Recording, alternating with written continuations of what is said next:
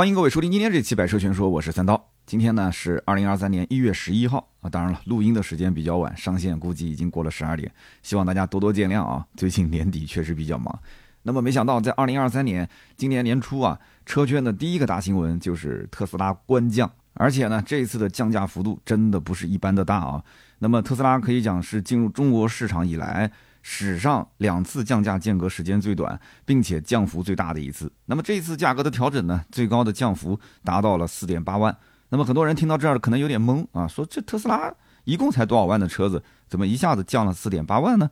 啊，你没有听错啊，特斯拉官方指导价三十五点七九万的车降价到了三十点九九万，而它的这个入门版的 Model 3的价格也是降到了二十二点九九万。好家伙！那么有的人就觉得说这个降价幅度对吧？四点八万，那很多普通老百姓不吃不喝几个月的工资是吧？但是也有人觉得哟，特斯拉 Model 3二十二万多就可以买到了，好便宜啊，好有性价比啊啊，甚至开始关注这个车了。那当然了，在这种经济大环境不太好的情况下，呃，还有人能够拿三十多万去买一个特斯拉的电动车，那这样的家庭应该讲小日子可能还没有受到这个大环境太大的一些影响。那么引发这一次特斯拉的车主维权的原因呢？肯定也不是特斯拉的车主真的就缺这个钱，日子就没办法过下去了。那无非呢就是情绪的一种宣泄啊，感觉说自己成了个韭菜，成了个大傻子，是吧？被人就是笑话啊。可能家里的亲朋好友会说啊，你是不是最近买了个特斯拉？你看新闻了吗？啊，觉得没面子。那么有钱人呢都觉得自己是聪明人，对吧？聪明人你办那个傻事啊，丢的就是面子。所以一旦有人发起了维权，那么大家多多少少都要去争回一点面子。那么在维权的车主里面，其实最懊恼的肯定就是啊，接近降价那前几天提车的这些特斯拉车主。那有一些车主呢，他想在这个元旦期间开新车出去自驾游，所以他肯定要在十二月三十号之前开票提车，是吧？那么结果呢，一月六号特斯拉官降，那好家伙啊，四点八万的降幅，所以你核算下来，那不就等于说一天亏了将近一万块吗？啊，原来是想元旦。走一个周边游，因为本来就几百公里续航，也不能开太远啊。走一个周边游，结果成本核算下来比出国游还要贵，是不是？现在大家都能出国游了吧？啊，比出国游还要贵。所以呢，这一批车主肯定是越想越生气，肠子都要悔青。那么因此呢，这一波的降价它有多狠，维权就来的有多激烈。那么一月六号当天，网上呢就出现了很多车主开始向特斯拉讨要说法。线下的这个门店呢，也开始有车主拉起了横幅啊！有人讲这个横幅是不是一人一百块钱凑钱 凑上去的？这是上一次维权的一个梗啊，一个梗。那么之后几天呢，网络就是铺天盖地啊，都是特斯拉维权的新闻。那么当然了，随着这个事件的发酵，很多人也在惊呼说，特斯拉现在都卖这么便宜了，二十二万多就能买到了。今天呢是一月十一号，我上午也是刚刚刷到新闻，说这个特斯拉呢，短短几天时间内。怒收订单三万多张，三万多张，什么概念啊？你想想看，维权的人跟这个下定的人估计是一样多啊。那谁说买涨不买跌的啊？在汽车这个消费领域，没有这回事儿啊，没有这回事儿。那么今天这期节目，咱们就好好的聊一聊特斯拉为什么短短三个月的时间，连续啊官降两次，再加上各种补贴，一共有了四次的降幅，而且降价幅度，你看这两次间接时间又短，而且它的这个幅度又很大。降价后的特斯拉又会给这个市场带来哪些变化？那么很多的品牌啊，哪些品牌会受到冲击？以及车主维权到底是合理还是不合理？今后特斯拉还会不会继续降价？那么首先呢，特斯拉这一次具体降了多少啊？给大家说一说。那么特斯拉这次降价呢，主要针对的就是国产的 Model 三和 Model Y 这两款车型，也是销量最大的嘛。那么跟进口的 Model S、Model X 呢，其实没有太大的关系。那么非常巧的就是一月六号。官方宣布降价的当天，特斯拉呢有两款啊进口版的高性能车型，一个是 Model S Plaid 版，一个是 Model X Plaid 版，也正式上市了。公布的售价呢，一个是一百点九九万，一个是一百零三点九九万。那这肯定不是一般老百姓买得起的，是吧？那么有一些土豪朋友，他可能不太了解行情，但是当天也看到了特斯拉官降的这个事件，那他可能还以为这两个价格也是官降之后的价格，所以你看是不是？那么，国产的特斯拉这次降价，一共涉及到五款车型，其中呢，Model 3的标准续航版，也就是入门版，原来的官方指导价二十六点五九万，现在下调三点六万，真的非常狠啊！降价完之后呢，售价二十二点九九万。那么 Model 3 Performance 性能版原价是三十四点九九万，那么现在下调两万啊，降价之后呢，售价三十二点九九万。那么就是 Model Y，Model Y 的后轮驱动版原价二十八点八九万，现在下调两点九万。降价之后呢，售价二十五点九九万。那么下面一个就是降的比较狠的了啊，Model Y 的长续航版原价三十五点七九万，下调四点八万啊，这一次幅度最高的就是这个车型，下调之后的售价三十点九九万。我的天，你想想看，这个车子是去年十月份刚调过一次价，从三十九万多调到了三十五万多，今年的一月份又调了一次价，从三十五万多调到了三十点九九。所以你要这么讲的话，去年十月份之前，就是九月份、八月份提车那一批车主，也就是短短半年的时间吧，他的车子就是没有任何的操作，就放在那个地方，贬值不算啊，官方指导价就已经下调了将近十万块钱了，我的天！那么接下来就是 Model Y Performance 性能版，这个买的比较少啊，原价是三十九点七九万，现在下调三点八万，那么降价之后呢，三十五点九九万啊，就是具体涉及到的是以上这五款车型。那么前面我们说了，就这一波的特斯拉车主之所以维权的情绪非常强烈，那不仅是因为降价幅度之大，也是因为两次降价的间隔时间太短。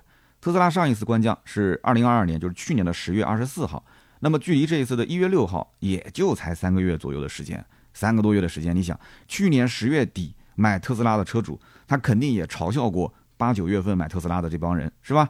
他会觉得说他们买贵了，你看我现在买官降，我多聪明啊，是不是？那么至少短时间内特斯拉应该是不会再降价了，而且现在又是临近过年，那为什么很多人是压到年底去买呢？因为临近过年到明年，在过完年之后，中间又隔了一两个月。那这一波行情基本就稳了嘛？那么过完年之后，那至于你再降个多少钱，一万、两万、三万，那这个年前年后毕竟是跨年了嘛，有些人也就坦然面对了。那谁知道特斯拉就是不想让这一批客户过个好年，是吧？可能这个老外的这个企业他也没有过年这个概念，哎，我就在过年前给你来一轮降价啊，所以这个对吧？开着新车本来想啊带着个好心情过年的，这下一下被这个破坏掉了啊，这过年可能也过不好了，是吧？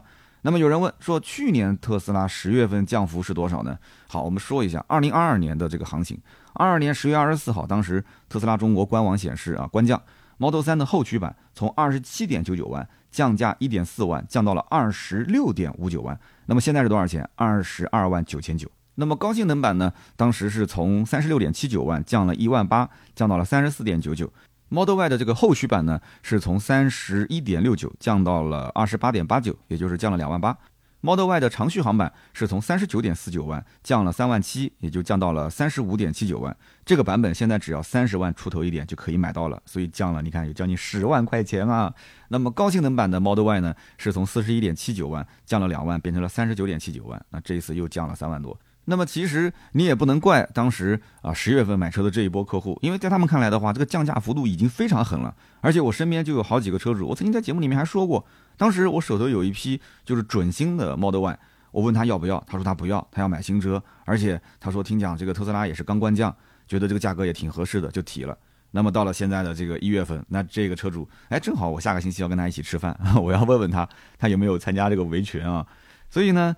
怎么说呢？去年这个幅度确实降得不小，很多车主呢当时提车心情还挺好。但是其实这还没完啊！去年十月份这一波降价完了之后呢，紧跟着啊，也就是两周之后，十四天后，十一月八号的时候，特斯拉中国再次官宣，但这一波降价不是指导价下调啊。是十一月八号到十一月三十号，在这个期间购车呢，呃，就是如果你还去买它的合作保险机构的车险组合购车的话，可以按期完成提车的情况下，尾款减八千块钱啊，也就是说又变相优惠了八千块钱。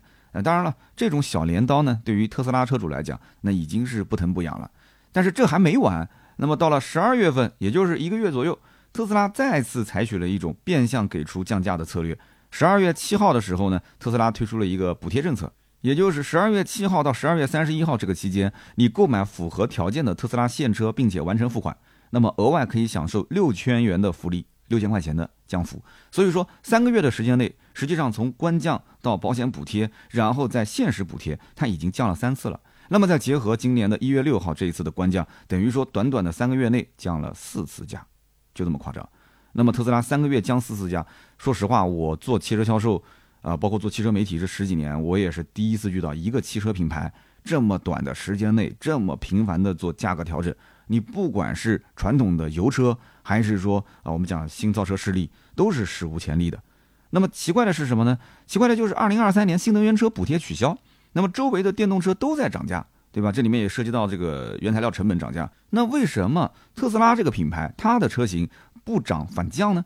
哎，你看一看隔壁的比亚迪是不是宣布，二零二三年一月一号起，部分车型官方指导价上调两千到六千元不等。广汽埃安部分车型上调三千到八千元不等。哪吒啊，它也宣布涨价三千到六千元不等。领跑啊，领跑这样的品牌，它的那个领跑 T 零三也一共才没多少钱，对吧？十来万块钱的车也涨价三千块钱，对不对？那么它的那个 C C 零幺 C 幺幺它也涨价六千块钱，所以它为什么他们都在涨，但是特斯拉在降呢？就按道理说，这一年来原材料确实在涨价，二三年的国补也退坡了，这都是事实。国产新势力啊，这些都在涨价，特斯拉就背道而驰。它到底是什么样的一个这个背后的逻辑呢？其实我觉得，之所以特斯拉短时间内连续降价，主要有三点原因啊。那么第一点呢，特斯拉整个品牌的销量在下滑，前景堪忧。那有人可能要讲了，说不对，二零二二年特斯拉全年销量一百三十一万辆，就是全球销量啊，一百三十一万辆。比起二零二一年，它还涨了百分之四十，而且它旗下一共就四款车型，能做到这样的一个数据已经非常厉害了啊！确实，确实这个成绩不错，但是相对于它的股价来说，可以讲是杯水车薪。在二零二二年短短这一年的时间内，特斯拉的股价暴跌百分之七十。哎，有没有关注过这个市场？百分之七十的暴跌，这一年公司的市值蒸发了七千亿美元啊！什么概念呢？就相当于是蒸发了四万七千四百五十五亿人民币。那么对于一个上市公司来说，这个打击是巨大的，因为投资人啊，他不会在意你特斯拉的销量是多少，利润是多少，他更在意的是你公司的市值是多少。就算你一年卖两百万台车，你市值跌了百分之七十，投资人照样是不会看好的，是不是？投资人的这个故事嘛，那就长了，这一句两句也说不清了。你可以看一看最近那个，呃，罗永浩跟郑强。啊，就他的原来的投资人两个人撕逼，你可以看看他的中间很多专业媒体的分析，你就知道投资人跟创始人之间是什么样一个关系了啊！而且特斯拉之前给自己定的最低目标是什么？是二零二二年销量一百五十万台。那么现在看来的话，二零二二年才卖了一百三十一万台，那么距离他的目标还有十九万的差距。二零二二年已经过去了，是吧？那么所以说没完成目标，他就得付出相应的代价。那么此外呢，当初之所以特斯拉能在上海的临港建厂，很多人也都知道，啊，拿那么便宜的地，对吧？享受那么多好的政策，特斯拉跟上海方其实是签了对赌协议的，双方是约定好，从二零二三年年底开始，每一年他要上缴这个你知道的，对吧？三点二亿美元的税费。二零二三年开始，记住了这个时间点非常的关键，所以你要如果知道这么多大的背景去分析的话。而且我记得我当时在讲特斯拉在上海临港建厂的时候，也当时提到过这些时间点，我也做过分析，也曾经说过特斯拉包括它的国产化，包括它的价格在什么时间点会有啊，就是必然的一些调整。那么这些信息如果你掌握的话，你应该知道买这种车型在二零二三年是需要观望的。那么所以说，特斯拉虽然二零二二年的销量还不错，但是它将在二零二三年面临非常大的、越来越大的这种压力。那么有业内人士就推算。啊，特斯拉上海临港工厂每个月的产量要达到五万台以上才能玩得转，所以这就我们可以推测了吗？那之后特斯拉还降还是不降？那你就你就盯它每个月的销量交付的量不就行了吗？二零二三年它有那么大的一个这个税费的，对吧？一个一个压力在顶上，那么同时这里每个月的产能，那么专家也说了，五万台是一个它的底线。那么你就看它的交付量嘛，它每个月的特斯拉 Model Y、特斯拉的 Model 3啊，甚至包括它的进口车型算在里面啊，这些一起能不能达到这样的一个五万台左右？达不到的话，它必然要降。当然了，大差不差，它可能下个月会补上来。如果是大幅下滑完不成的话，那必然还是要降的。那么第二一点就是特斯拉的这个体验店的客流量，包括它的库存订单，都是在肉眼可见的减少。这就像我们做自媒体一样啊，涨粉的时候其实涨多涨少无所谓，对吧？那无非就是内容质量可能会影响到你的粉丝增长量。但是你如果肉眼可见的每个月都在掉粉，你不管是掉多少，那你一定是非常着急的，是不是这么个概念？那么在二零二二年的十二月份，特斯拉的库存订单只有区区的五千八百七十九台，我的天哪，就是在去年的十二月份啊，才五千多台啊。那么你要知道，几个月前。也就是在去年，当时十月份不是做了一次官方的一个降价嘛？那个时候的库存订单最高可以达到单月十七点四万台，什么概念啊？这两者之间整整差了二十九倍之多啊！你想想看。那么，而且特斯拉它是属于直营模式，所以它不像传统的车企，它可以把库存车的这个压力啊转给经销商啊，就逼着经销商提货，然后呢把这个车子放到仓库里面，哪怕你年底卖不掉，你就过个年，第二年再卖，不行。特斯拉没有经销商，全都是直营店。相反，如果说库存太多，那会直接影响到什么？影响到厂家自己，它的整体的这个厂家就运转不起来了。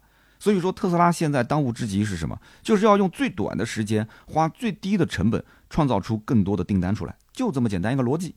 但是对于特斯拉来说，刺激销量的方法其实有很多。比方说啊，因为现在这个 Model 3跟 Model Y 其实上市很多年了，它完全可以说，哎，我来拉个皮啊，所谓的换个代、改个款，把外观内饰再改一改，屏幕搞大一点，对吧？配置搞丰富一些啊，把那些选装配件给你加上，哎，这也是个新款，行不行？能不能刺激销量？是可以。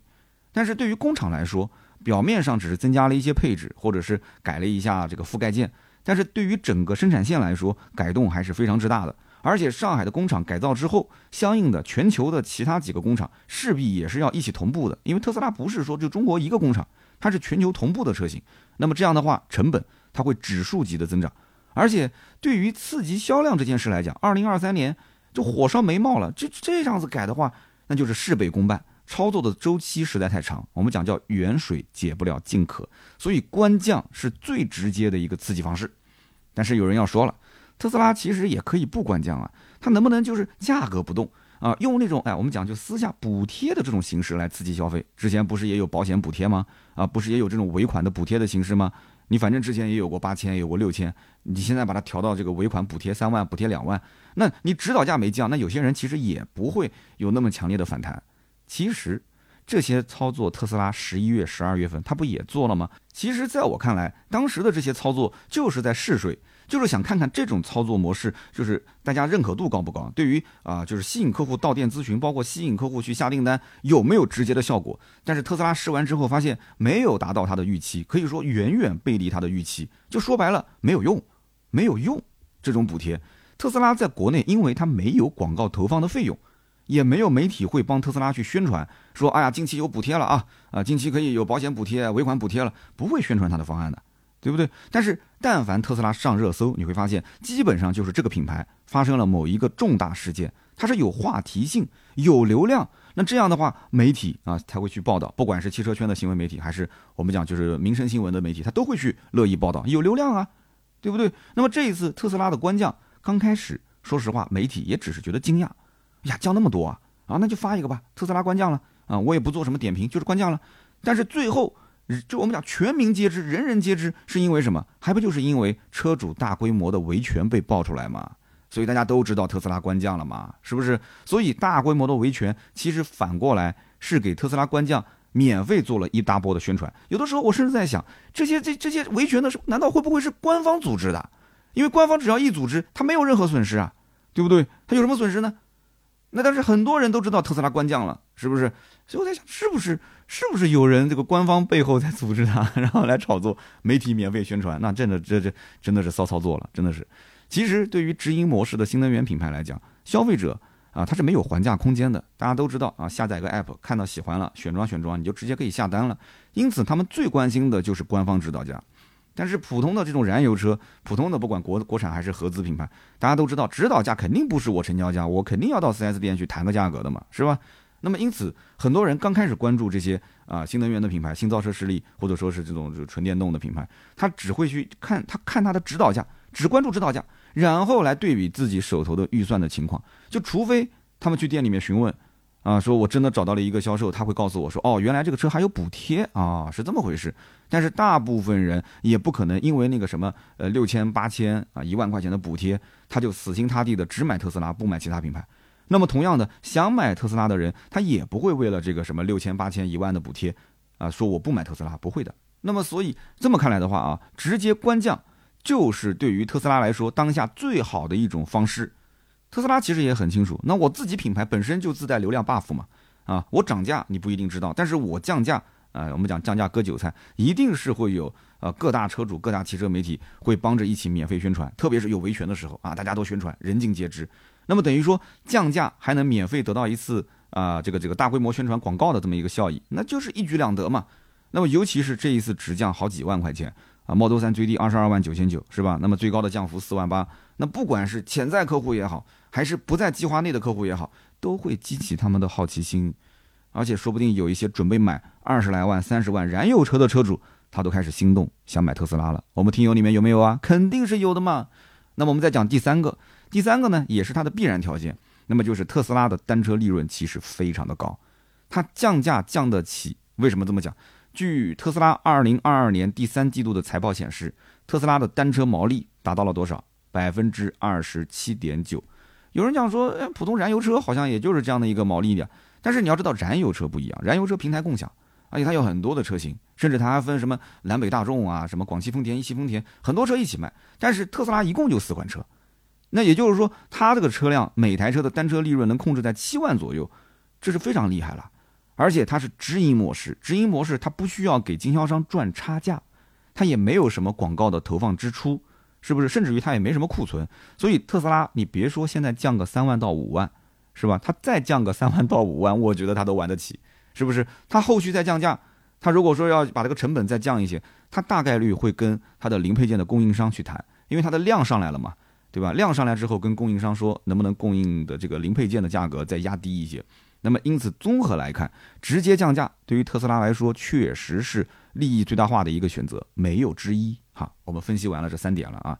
那么接下来很多人就要问了，降价之后的特斯拉呢，会有哪些变化？那么对于那些啊国产品牌也好，它的其他的新造车势力的竞品车型来讲，有什么冲击？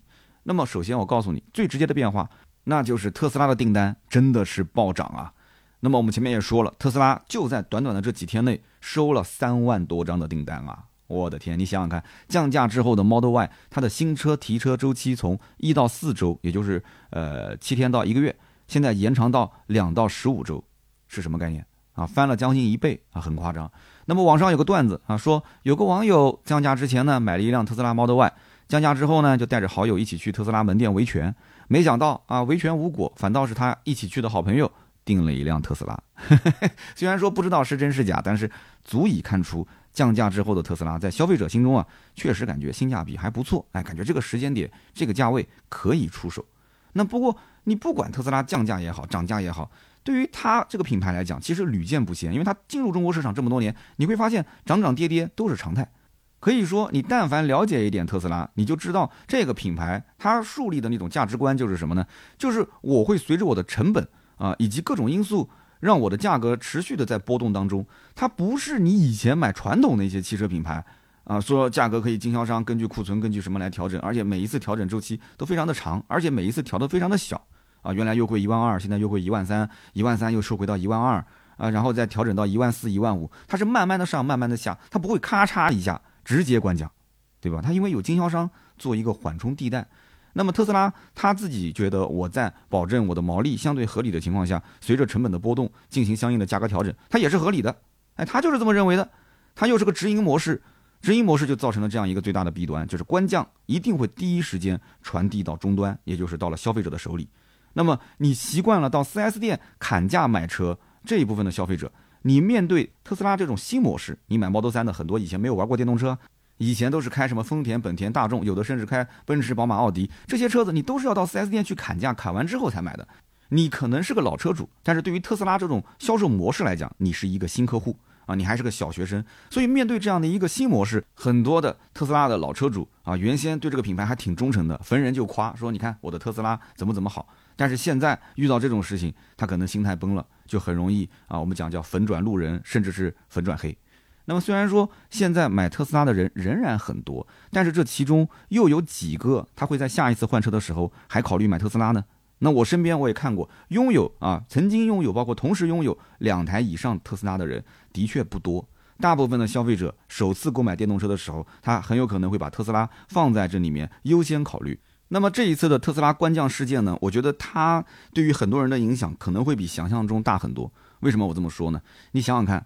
大家虽然讲一边看笑话一样去看那些老车主去维权，一边呢又在看着这个专业的媒体去分析啊，为什么特斯拉这一次它的这个价格波动那么大？为什么短时间内会频繁调价？那么潜移默化当中，消费者他的心智他也会慢慢的成熟起来，他知道了背后的这一套啊相关的这个调价的逻辑。那么特斯拉这种根据成本来进行调价啊一口价销售的这种方式，很多人是不是他慢慢的就摸透了，就了解了，甚至就接受了？所以这种一口价买的时候呢，的确很方便，但是一降价你就去维权，哎，这种现象，我觉得今后啊，随着大家越来越熟悉这个模式之后啊，我觉得可能会越来越少。那么反过来看，厂家他不到逼不得已，他应该短期内是不会做价格啊非常大幅度的调整的啊。那么这种做法对于品牌价值、对于品牌的忠诚度都会有着非常大的影响。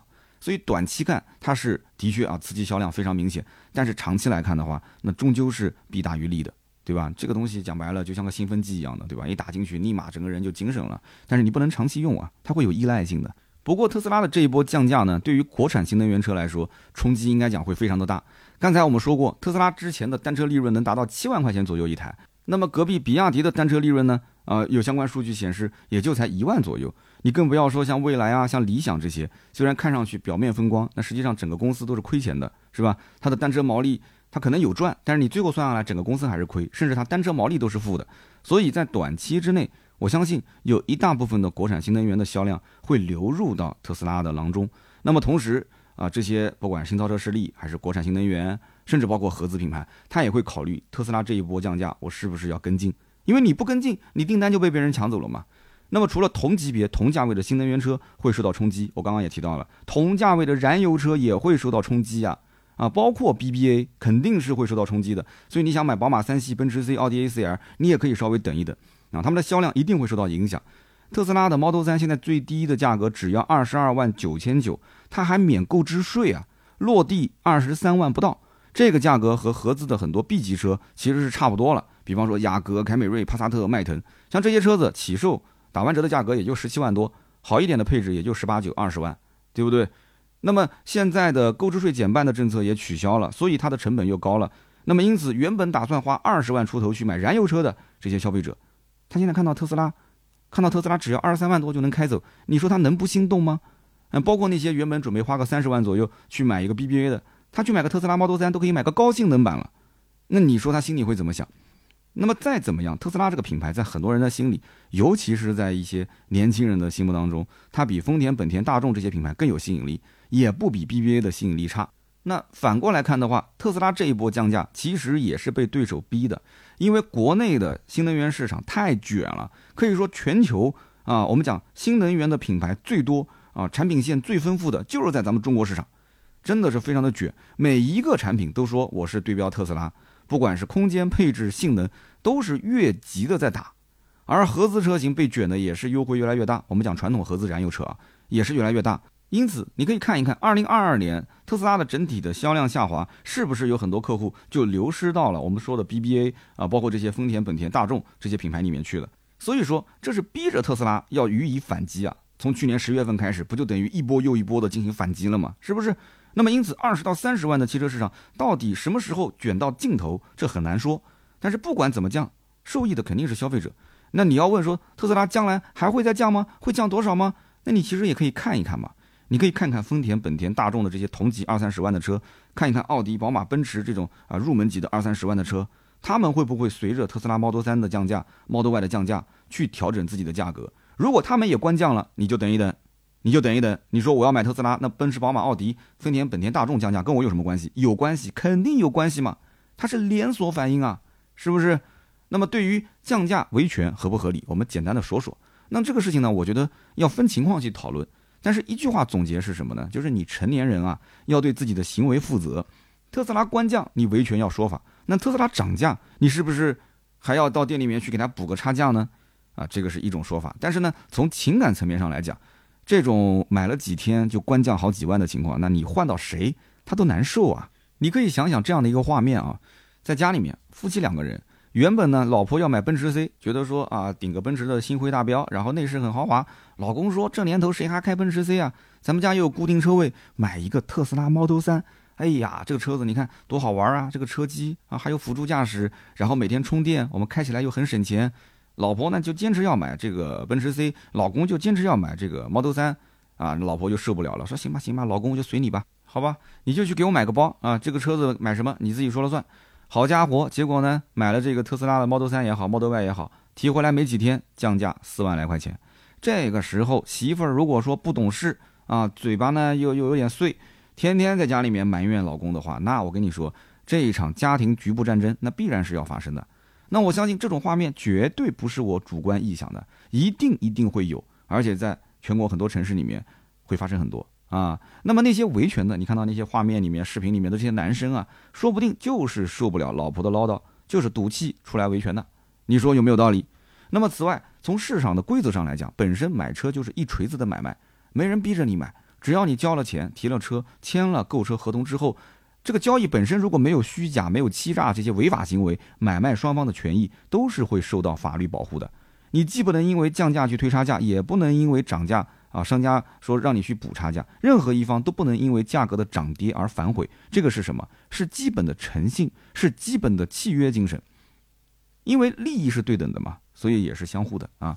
那么因此呢，就算你去维权，法律上呢啊，它也是不支持的。网上流传着一张特斯拉车主维权的诉求，在一张这个 A4 纸上面，一百多个人啊签名，摁上手印。他的诉求有四条：第一条，赠送十万公里超充；第二条，赠送一百万的积分。第三条赠送 FSD 终身使用权，第四条赠送两到四年的车辆延长质保。大家觉得这种诉求会被特斯拉接受吗？它合理吗？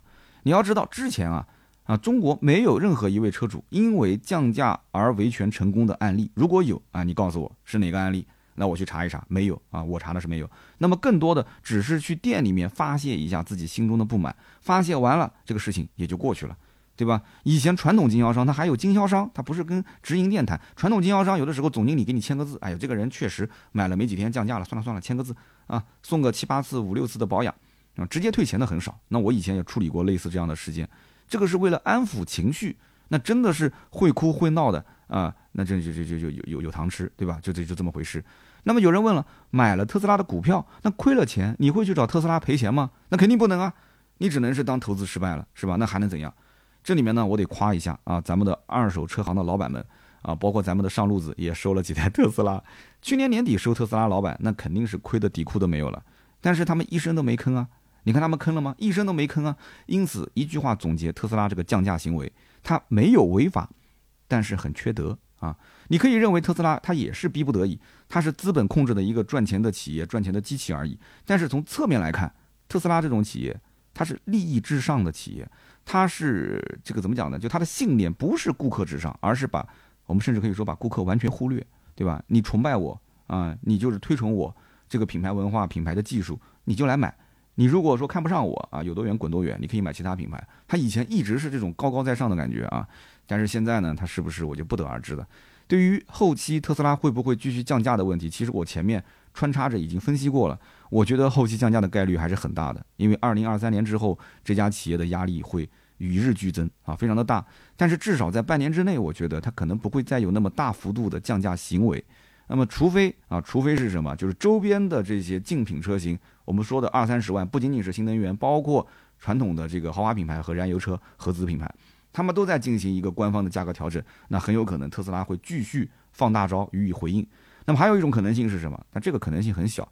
就是特斯拉到今天为止憋了一个大招，啊，放出一个呃颠覆性的这个汽车，我们讲的电动车行业颠覆的黑科技，然后告诉你说这是我的下一代产品，很快就要上市了，然后它会对上一代产品全部重新定价，为什么呢？因为上一代的产品就全部成了一个淘汰的产品了嘛，淘汰的车型了。但是这种可能性为什么小呢？现如今互联网的这个技术如此发达，对不对？传播力这么强，马斯克又是个大嘴巴。如果真有什么黑科技，早就被吹上天了，是不是？大家想买特斯拉，我觉得你应该关注什么呢？应该关注一下它最近一年的销量，这个很关键。包括它相关的一些新闻，你要有前瞻性。如果后期它的订单量减少啊，库存变多，然后周边的一些竞品价格再跟着相应的调整，那我相信特斯拉还是会继续降价的。包括如果你一直关注特斯拉的新闻，你发现有些蛛丝马迹，这个公司好像。一直在憋一个什么样的大招啊？后续可能会出一个什么样颠覆性的产品？哎，你可以稍微等一等。你可能不会去买那个颠覆性的产品，但是对它现在在售的价格肯定是会有影响的。那我觉得现阶段买特斯拉的朋友呢，是可以等啊，应该等，等到明年有媒体去拆解一部分的特斯拉官降之后的车型，Model 3、Model Y 之后，去看看这些啊，我们讲就是降完价之后，那些零配件的供应商供过来之后，这个产品它的零配件是否？还是质量稳定，它是不是还没有更换之前的供应商啊？那么这样的话，它的耐用度、耐久度可能会相对好一些。那更换的供应商大概率下一个供应商为什么能顶替掉上一个供应商？那一定是成本更低了嘛？这还用说吗？要不然为什么要换呢？啊。所以说，你看完这些拆车之后，你再入手，我觉得才算靠谱一些。好的，那么以上就是关于特斯拉官降事件我的一些分享，感谢大家一直收听到最后啊。听到最后的小伙伴呢，如果有什么想说的，可以在评论区留言，留言互动。这是对我最大的支持，点赞跟转发，当然了更好。那我也会在每期节目的留言区抽取三位，赠送价值一百六十八元的芥末绿燃油添加剂一瓶。那么下面呢就是关于身边事环节啊。今天这个身边事呢，我想给大家推荐一部电视剧。那么当然了，很多朋友应该也看过啊。这部剧的名字叫做《人世间》啊，这是去年一月份上映的一部电视剧。呃，去年其实我也看了一集，但是看了几分钟呢，我就有点看不下去。为什么呢？因为它的时代背景是上个世纪七十年代。也就是我父母的那一辈人，那么地点又是在东北的这个黑土地上，那看了一会儿，我觉得就跟我有一些距离感啊，所以我当时就就没看了。那为什么最近又看呢？因为最近呢，我刷到一个小视频，那这个小视频呢，它是分享这种啊电影的这个感悟啊，或者说是经典的台词的一些分享啊，账号还不错，我当时看了一下，那么分享了很多这个人世间电视剧里面的一些片段，就我就琢磨呀，就是这个编剧真的很牛掰呀。就这个剧的时代背景和地点似乎就不但不那么重要啊，就是我看到的是什么？就是每一个在时代洪流之下，他的性格如何决定他的命运，小人物的命运，有一些是天注定，有一些是靠打拼。那我觉得这个剧还是挺挺能看的。我看的那个不是那种就是速度特别快的电影解说啊，不是那种，就是一个人坐在那边去讲啊，说我看了这部电影，然后中间有些什么样的感悟，这个其实看起来还是很有温度的。我觉得我很喜欢这种。那么我现在这个人世间，呃，也追了二十多集啊，真的是越看越有意思。不过呢，刷剧呢，我对自己有个要求，就是无论这个剧情有多精彩啊，就每一集看完他留了个悬念，你就啊就感觉不看下一集，心里面就就像猫抓一样痒痒的。其实我看剧是这样的，就一天我就控制看几集，因为原来没有手机的时候，你看那个电视机，每一天啊坐在电视机前面，晚上八点钟你就看那个两集，你只能是等第二天，所以你要控制这个情绪。我一天就看几集，而且大家都是加倍看，我也是加倍看，我是加一点五倍速啊，两倍实在是听不清，我是加一点五倍速看。一般一部剧大概也就是加一点五倍的话，三十分钟左右就看完了。那么打开手机之前，我要测算一下，抬头看一下啊挂在墙上的这个钟。现在是几点啊？我大概几点休息？那我刷剧，如果是一个小时刷两集，对吧？两个小时刷四集，那根据时间来嘛。那么到了这个集数我就关了嘛。啊，反正我明天再刷也无所谓，对吧？那么要不然你要一直刷一直刷，不停刷下去的话，那就没完没了了，影响休息啊，影响正事，办正事。那么说实话，这个剧呢，就给我感觉就是里里外外就透着一股韧劲。啊，我们知道生活的本质啊，它的原本的色彩就是痛苦，对吧？你要去在人间尝遍很多的一些不如意的事情。那么这个电视剧好看的点在哪呢？就在于它讲的是小老百姓的生活，真的是小老百姓的生活。虽然说跟我不是不同年代的，但是其实有些事情往后发展，其实那个时代背景我也就知道了啊，因为我是八八八几年的这个出生的人啊，八几年我有印象。那不同于那种我们讲很多市面上的大男主剧啊、大女主剧啊、宫廷剧、甜宠剧、偶像剧，那些电视剧的剧情，它都是我们生活中见不到的事情。就编剧带着观众一路歪歪啊，一路歪歪下去就可以了。这种剧，说实话，好看的点就是它有人情味在里面。那么后来呢，我也查了一下这个剧的导演是谁啊？导演叫李路，木子李，马路的路。这个导演呢，就是《人民的名义》的导演。啊，这个剧大家很多人都知道，这个导演很有个性。《人民的名义》火了之后，很多人建议他再拍一个系列，就叫什么什么的名义啊，这样子好赚钱嘛，对吧？因为《人民的名义》口碑爆棚啊，口碑非常好。但是他坚决不同意，他觉得说这样的话会毁了《人民的名义》之前建立的口碑，所以他后来不是出了一个巡回检查组嘛？我节目里面曾经也推荐过，非常好看啊。巡回检查组就说明什么？说明这种导演他对自己的作品是有追求的啊，做好一个。啊，走好一步，我就把每一步走得扎扎实实啊！做一个作品，我就做好一个作品，让别人能知道啊，我是用心去打造的良心产品。其实这跟造车不是一个道理吗？就是你，你做导演，或者说你说创始人，创始人你的意识形态，其实就决定了产品的形态，就这么简单。很多下面的人，其实你看什么设计师啦，什么总监、总裁啦，发不上话的，没有什么话语权的。那么包括在二零一零年上映有一部电视剧啊，范伟导演的叫《老大的幸福》。这部剧当时火了之后，很多人也是找他拍续集啊，但是范伟都拒绝了。为什么？他觉得没必要，对吧？绝大多数的这种剧，你拍续集，那就是狗尾续貂嘛。就说白了，投资人就是为了去蹭之前的热度，就是为了去啊，就是讲市场的这种需求，对吧？为了需求去打造续集。你像之前的《倚天屠龙记》啊，包括这个《澳门风云》啊，不都特别垃圾嘛，是吧？历史上啊，电影史上续集能拍好的，我想了想。好像也就是《教父》三部曲，是吧？你除了《教父》三部曲，你还能说出什么剧啊？他拍的续集一部比一部啊，前作更加的经典吗？有吗？有的话，咱们评论区可以交流啊，大家也可以聊一聊自己看过的。我特别喜欢这种就大时代背景下小人物这样的一个故事的，不管是电影还是电视剧，如果有这样的电视剧的话，哎，也可以在评论区交流。因为什么呢？马上要过年了。有大把的时间可以刷剧啊、看电影，有些公司现在已经放假了，对吧？所以咱们评论区见，大家呢不要吝啬自己看过的好剧，可以分享一下，好吧？好，我们看看今天的留言互动环节。第一位听友啊，他的 ID 叫做硬博啊，赵匡胤的硬硬博 WP，他说给刀哥提供一个真实的身边事环节啊。他说本人是一个九零后，我从来不追星，但是呢，刀哥你的节目真的是改变了我的人生哦，是这样的吗？他说：“我是一个体育生，在大学期间偶然听到了刀哥的节目，当时应该听的是叮叮叨叨，呃，然后觉得节目很不错。刀哥呢会跟丁丁两个人就是很轻松的去讲解各款车型，然后呢，随着这个我听的越来越多，我也是被这个汽车文化所感染，内心呢也就埋下了一颗种子，就想象着今后能够试驾各种车辆啊，甚至今后从事跟汽车相关的工作。那毕业之后呢，因为是家里人安排的工作，呃，朝九晚五。”工作性质呢，也不可能去接触到那些我想开的，不管是普通的还是豪华品牌的车型。突然觉得自己离梦想是越来越远了，所以呢，啊，前两年我就毅然决然的决定辞职，回归本行，做一个自由人。那么这个期间我也买了宝马，但是我内心还是不满足。那么正好疫情爆发啊，整个健身行业呢不太景气啊，原来以前是做健身的，所以呢，他说这个我就想去转行做一些其他跟车相关的。但是呢，刀哥节目里面又说，三十岁左右这个年纪啊，不太建议转行。但是我毅然决然，还是决定啊，去当一个二手车贩子。哦，他现在做了二手车贩子。他说这两年呢，这个大环境不好，有赚也有赔。但是想一想当时的初衷，我还是在咬牙坚持。每当车卖的不好的时候呢，我就会反复去听三刀的节目，呃，也就有了当初下定决心的这样一个动力。虽然说三刀肯定不认识我，也不知道我是谁，但是呢，呃，刀哥在我心中已经像是一个很亲近的大哥。听过之前的秋刀鱼啊，也听过叮叮叨叨，也在一直坚持听百说全说。我觉得刀哥就是我，呃，身边默默陪伴的那个人。希望有生之年跟刀哥能见一面，也希望节目越办越好，长长久久的陪在我们身边。说实话，每当看到这样的留言，也是我坚持在喜马拉雅做下去的这样的一个。我们讲啊，不管说是信心也好，还是说力量也好，呃，大家知道喜马拉雅其实最近也发生了一件算是不大不小的事情吧。呃，隔壁的经济频道里面有一个大主播啊，这个主播应该比我的这个粉丝量还要大，叫做齐俊杰看财经。有没有人关注过这个号啊？有没有人发现啊？这个号已经不更新了。这个号是个大主播啊，真的也是几十万粉丝，每一期下面的这个留言评论也很多。那么。这个号呢，当时不但不更新了，而且在节目当中还这个主播啊讲了一段，呃，怎么说呢？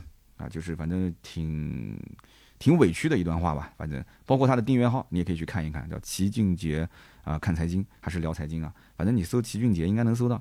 他也是发了一个声明啊，他说今天呢走到这一步呢，也是早有预料啊，所以他自己很早也开始开发他自己的 app。当然，他做经济类的嘛，跟我们不一样，他更多的是做私域流量啊，就是让大家先看一点免费的，听一点免费的。你觉得说跟着他理财合适，他就要把他给框到一个群里面啊，然后呢去呃知识星球买他的费用啊，就是付他的年费啊，然后呢买他的课程啊，主要靠这个来赚钱啊。所以说呃怎么讲呢？但是很可惜，因为我平时听他的内容呢，我不是觉得说他在经济领域的见解有多强，但是他的信息都是最新的。就是不管是最近发生了一些什么大事，甚至于包括我们汽车行业发生的一些事情，他也会聊。他每一期特别短，也就十来分钟，十来分钟、二十分钟不到，但是讲的这个节奏和关键的点基本上都能点到，所以我把它是当成是个新闻类的节目在听。很可惜啊，人家不更新了。所以有的时候在想，就坚持下去到底是为了什么？其实往往有些坚持下去的意义，就是在于你反复的去跟啊与你有联系的你的听友、你的粉丝。你跟他去讲一讲知心话，然后听一听他的知心的一些留言，这个时候你就会知道了这件事情的本源。我们讲叫什么初心啊？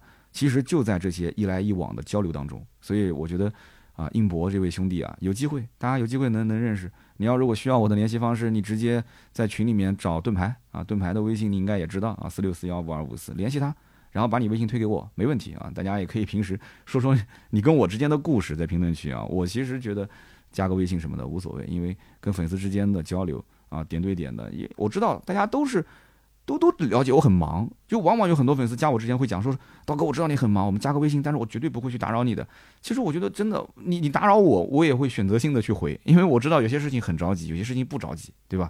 那这个无所谓的，但是我觉得要听听你的故事，你跟我之间发生过什么样的故事？你看这一位说他的整个人生 听节目改变了，那我也是希望没把你带到坑里面啊。二手车这个行业整体来讲应该是是个朝阳行业，但是呢，在朝阳来临之前。它这个行业还是会有很多黑暗的地方，所以这个水只有你自己去趟，对吧？坚持做汽车就不要转行了，三十岁不算晚，好吧？好，我们再看看下一条留言，这一位叫做 Tony H O Tony 号一九八五，他说听三刀节目一年多了，这是我第一次留言，为什么呢？因为我每一次都是在车机上面听。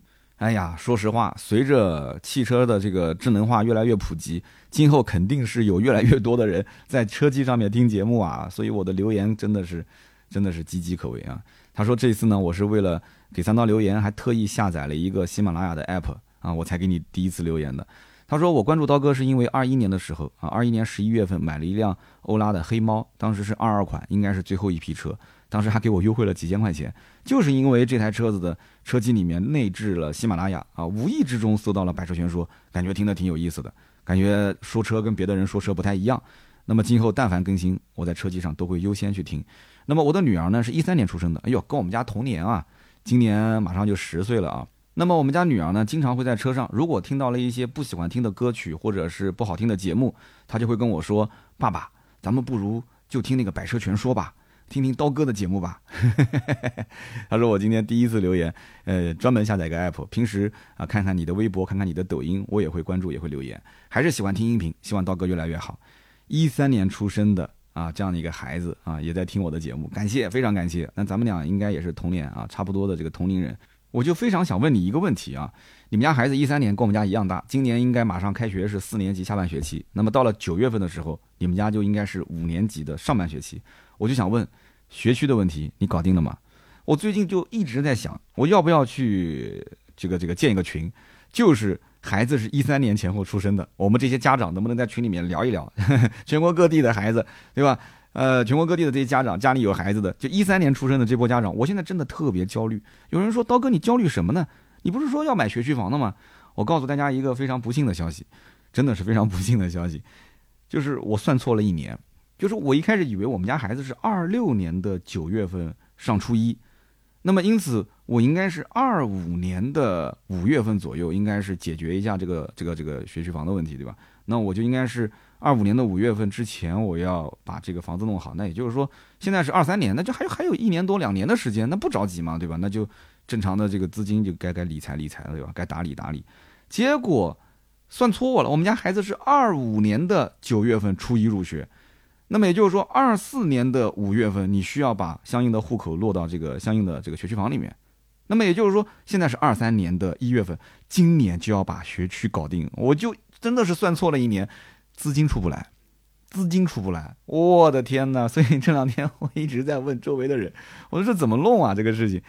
哎呦，所以我就想听听大家的一些一些想法，就是如果说是有在南京本地的啊，跟我差不多这个年份的，或者你对于上学这件事情很在行啊，对于在南京本地上学上初中这一块很有发言权的话。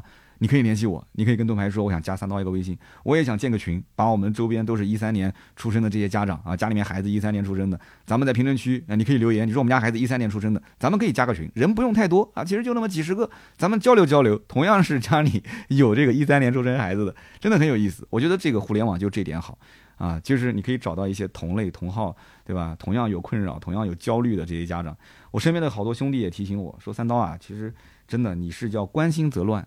关心则乱，那其实我自己也在想，我还是有一些这种啊愧疚跟弥补的心态在里面，因为平时这个陪孩子的时间真的不多，真的，特别是前几年，特别是孩子小的时候，我陪伴的时间不多。那么这样一来的话，现在孩子马上上初中了，我又觉得作为老爸啊，力所能及的，对吧？这人生中非常重要的一件事情，呃，不管是呃动用资金也好，还是动用关系也好，我肯定是在这个时间点上要把我所有的能量给发挥出来。那这件事情，我心里面有的时候又没有又没太有底。对吧？这个这个又把这个这个资金这一块又算错时间，我都不好意思说。但是我我没，我到现在我其实我没跟我媳妇儿说这件事情，大家都第一时间知道，因为我媳妇儿平时也不怎么听我的音频啊。当然了，如果认识我媳妇儿的，也别跟她说这个事啊，这个资金的事情我会想办法去解决。所以这件事情我我还是有一点愧疚的心态在里面。所以怎么讲呢？就是家里面有个孩子，真的真的真的，哎，不多说了啊。现在想想，这脑子里面都是我孩子那个画面，越来越可爱了。虽然有人讲孩子大了以后讨人嫌，但我觉得我们家孩子真的是，他反而大了以后啊，特别是到了三年级、四年级、五年级之后。你发现他就个小大人的样子了啊，就越来越可爱。就讲到这里，真的有的时候觉得，哪怕我伸头被宰，现在买学区房不就是伸头被宰嘛，对吧？就随着这个孩子的出生人口越来越少啊，随着这个学区的政策越来越在变化当中，这不就是伸头被宰嘛？这种感觉是极其不爽、极其不好。但是话又说回来，一家一个，对吧？你钱还可以再赚。你这个东西，你你错过就错过了，真的有的时候就特别矛盾。哎，就说到现在，我头又开始疼了啊！不聊了，不聊了，不聊这些了啊！如果是拉群什么的，大家评论区跟我交流，需不需要啊？如果南京本土你对于上初中这一块很有发言权，一定要联系我，我就真的特别想跟你们交流。好，我们接着说说啊，下一个听友的这个留言，他叫行者生，他说刀哥啊，之前看了一个纪录片，里面讲说美国在八零年代出了一个政策。啊，说这个只要你能把油耗降至一半，这种车辆的话可以给予奖励。然后有个发明家就把这个云雀啊这款车型改成了电动车。那么具体的技术细节我不太记得了。说测试结果反正感觉很好，但是政策后来就被取消了。后来呢，丰田就采用了它的这个设计，好像那款车叫什么易瑞科。我想问问刀哥，是不是这个车或者说这个当时的发明就是增程式的鼻祖？那么关于这条留言呢，说实话，这个纪录片我没看过啊。你说的这个云雀改电动车，包括丰田用它的技术，呃，我确实也也没有触及到这方面的知识点。但是我知道一点，就是保时捷的创始人，大家知道叫费迪南德·保时捷，人家在一八九八年二十三岁的时候就已经发明了增程式了 啊。也就是说，一八九八年，或者你说一九零零年吧，啊，保时捷其实一九零一年当时有一款车叫叫 Mixed。我不知道是不是应该这么发发音啊？就是 M I X T E，你可以去搜一下啊。一九零一年的这款车叫应该读 Maxed 还是 Mixed？M I X T E 啊，你搜搜这个车就知道了。一九零一年诞生，就是妥妥的增程式。这个技术其实在当年燃油车，呃，就是很多人想要解决它的油耗的问题，包括动力的问题的时候，当时已经采取过增程的这样一种方式。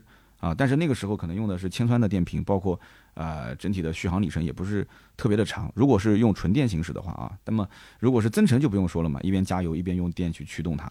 但是整体来讲，在当时的那个大环境下，包括石油这个产业也是蓬勃发展啊，汽车产业、燃油车产业也是蓬勃发展的时候，很快就被淹没了。但是绝对不可能说啊，在美国八十年代的这个政策。啊，就促进了当时的这个增程式的鼻祖，绝对不是，绝对不是。但是你的这个知识面也真的是非常的广了，大家也可以探讨一下。好的，那么以上三位呢，就是上期节目的留言互动环节获奖的听友，每一位都可以获得价值一百六十八元的芥末绿燃油添加剂一瓶。好的，那么想要关注我们更多的内容呢，也可以关注公众号“百车全说”，还有我的微博“百车全说三刀”，以及 B 站“百车全说”和抖音“三刀砍车”。那么如果想联系我们，或者想进入我们的微信群，也可以关注我们的公众号，下方有一个微信进群就可以了，点一下。那么今天这期节目呢，就到这里，咱们周六接着聊，拜拜。